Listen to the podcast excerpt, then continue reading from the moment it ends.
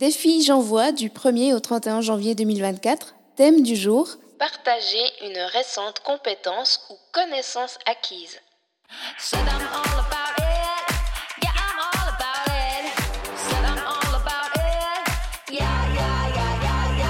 Plaisir et handicap, c'est le podcast qui parle ouvertement des sujets jugés sensibles.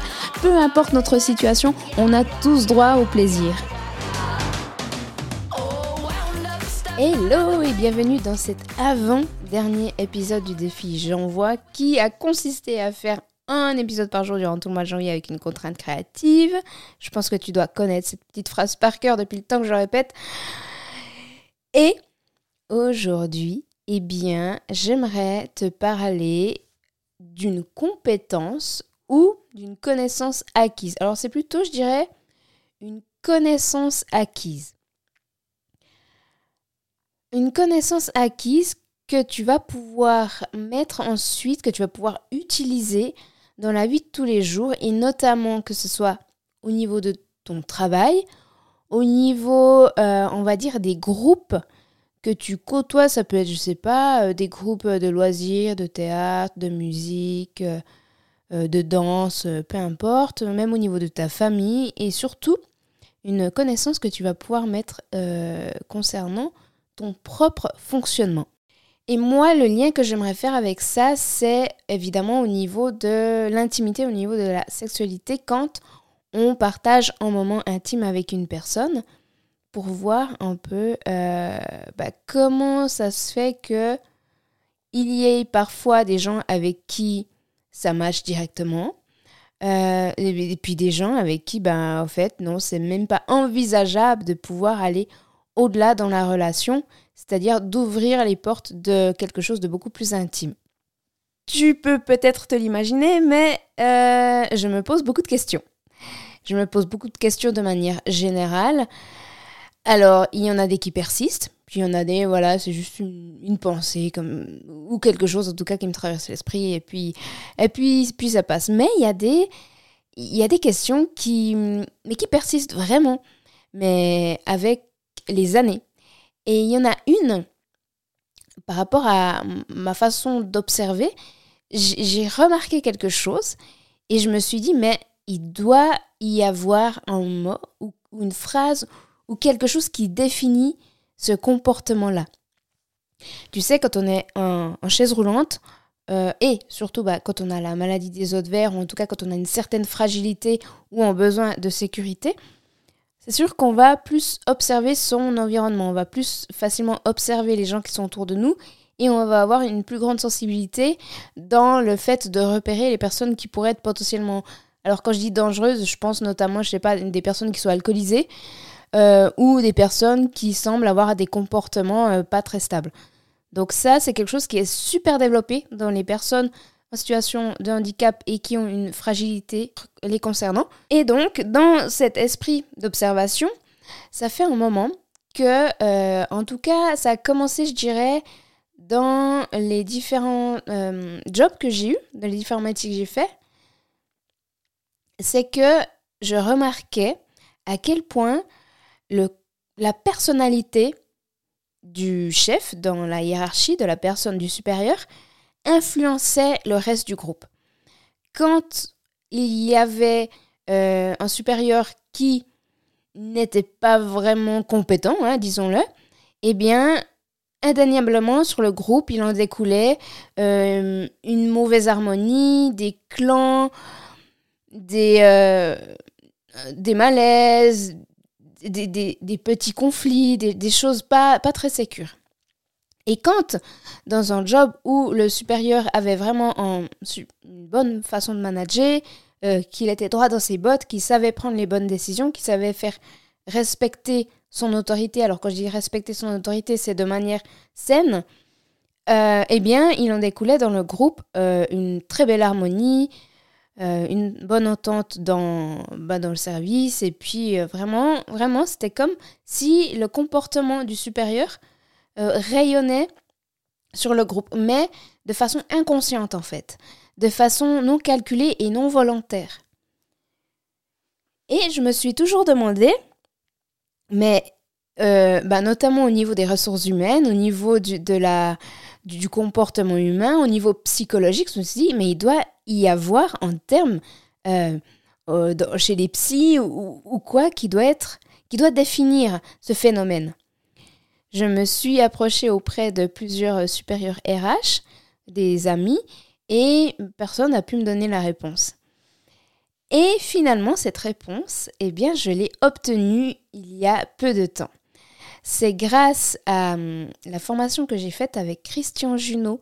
D'ailleurs, Christian Junot, qui est expert de la relation à l'argent, la relation à l'argent va vraiment influencer notre identité. Enfin, il y a énormément de choses en lien avec ça. Je te conseille d'aller écouter l'épisode que je vais te mettre en note. Il est venu justement parler du lien entre euh, le handicap et la façon de gérer l'argent et la relation qu'on a avec l'argent quand on est en situation de handicap.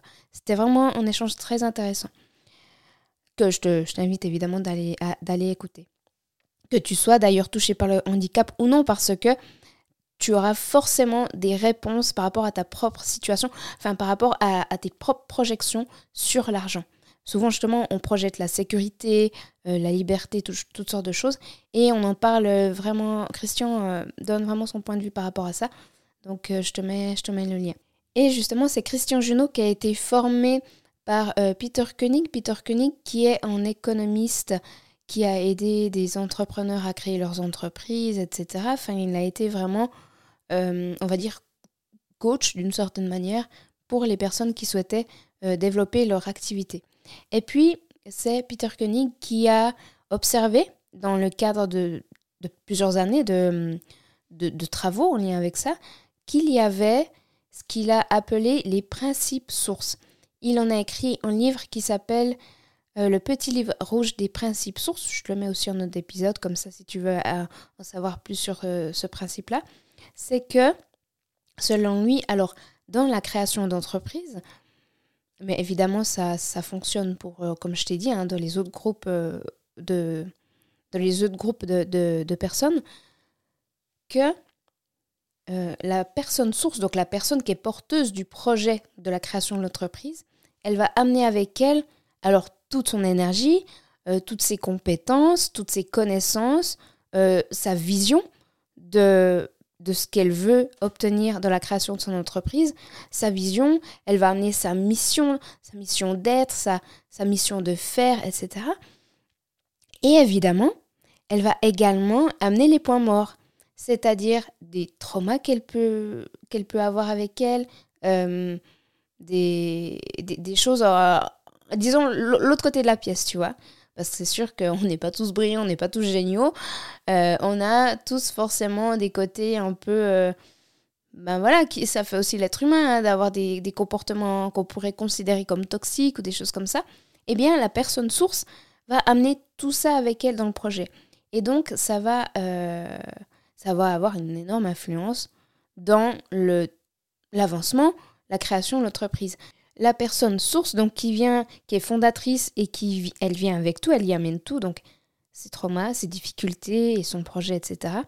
Elle va attirer des personnes qui lui ressemblent ou des personnes, et je dirais plutôt et des personnes qui ont la polarité inverse et qui va générer de la friction. Peter Koenig développe encore plus euh, en détail ce genre de phénomène qui est observé au sein de la création d'entreprises. Donc si ça t'intéresse, je t'invite à aller acheter le petit livre rouge euh, concernant les principes sources. Et moi, justement, j'aimerais prendre cette connaissance-là, euh, cette notion des principes sources, pour pouvoir bah, te faire prendre conscience que finalement, toi, moi, chaque personne, dès l'instant où elle va créer quelque chose, où elle va créer un projet où elle va créer des produits, où elle va avoir une action, euh, on va dire, créatrice, elle devient une personne source. Et donc, euh, d'un point de vue systémique, c'est super intéressant. Euh, la systémie, c'est justement le fonctionnement des systèmes. C'est une lecture qui est utilisée justement en psychologie. La famille, elle est considérée comme un système. L'entreprise, euh, le service d'une entreprise, l'entreprise déjà est considérée comme un système, mais après, un service va également être considéré dans un système. Et c'est pour ça que quand il y a une nouvelle personne qui arrive, alors ça peut être dans la famille, ça peut être un nouveau euh, petit ami qui va arriver, ça va déranger le système d'une certaine manière. Il a tout intérêt à être très calme et à s'aligner sur le fonctionnement du système qui est déjà établi, que soit au niveau de la famille ou que soit au niveau de l'entreprise. Dans une entreprise, s'il y a une personne qui arrive qui est hyper exubérante, qui parle plus fort que tout le monde, ça va pas être apprécié et ça va vraiment déranger l'harmonie et ça va changer l'harmonie qui était déjà établie. Euh, donc tout ça pour te dire que qu'il est intéressant d'aller voir qu'est-ce qui se cache dans nos parts d'ombre, dans justement nos, difficultés. alors elles peuvent être inconscientes, hein. souvent elles sont inconscientes parce qu'on a beau vouloir réussir euh, à, à, je sais pas, avoir des relations harmonieuses euh, au niveau évidemment du couple, souvent on tombe sur des schémas répétitifs on attire souvent les mêmes personnes avec les mêmes problèmes et on ne comprend pas pourquoi. C'est parce qu'il y a quelque chose en nous inconsciemment qui fait que ce schéma va se répéter. Avec l'hypnothérapie, on va pouvoir aller voir ce que l'inconscient amène ou cache ou entretient dans cette manière de toujours attirer les mêmes personnes avec les mêmes problèmes ou de rencontrer toujours les mêmes situations.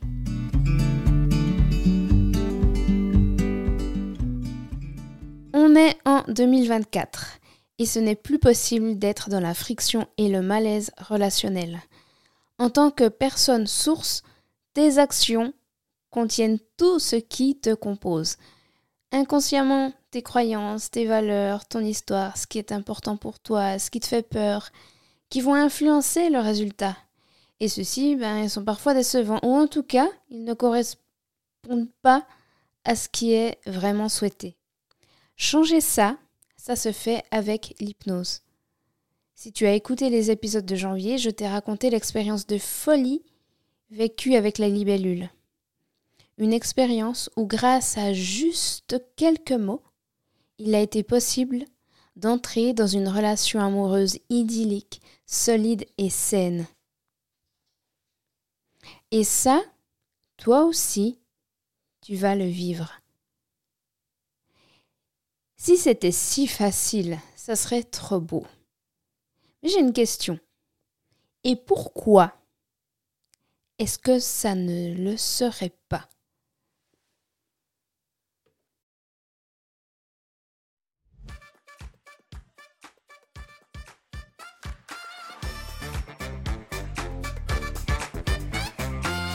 Et voilà, cet épisode est déjà terminé. Pour aider à transmettre ce message en 5 étoiles est grandement apprécié sur ta plateforme d'écoute préférée ou mieux encore en partage sur les réseaux. Je m'appelle Vanessa, j'ai une maladie génétique de naissance qui fait que je me déplace principalement en chaise roulante, mais j'ai décidé que ça ne me définissait pas.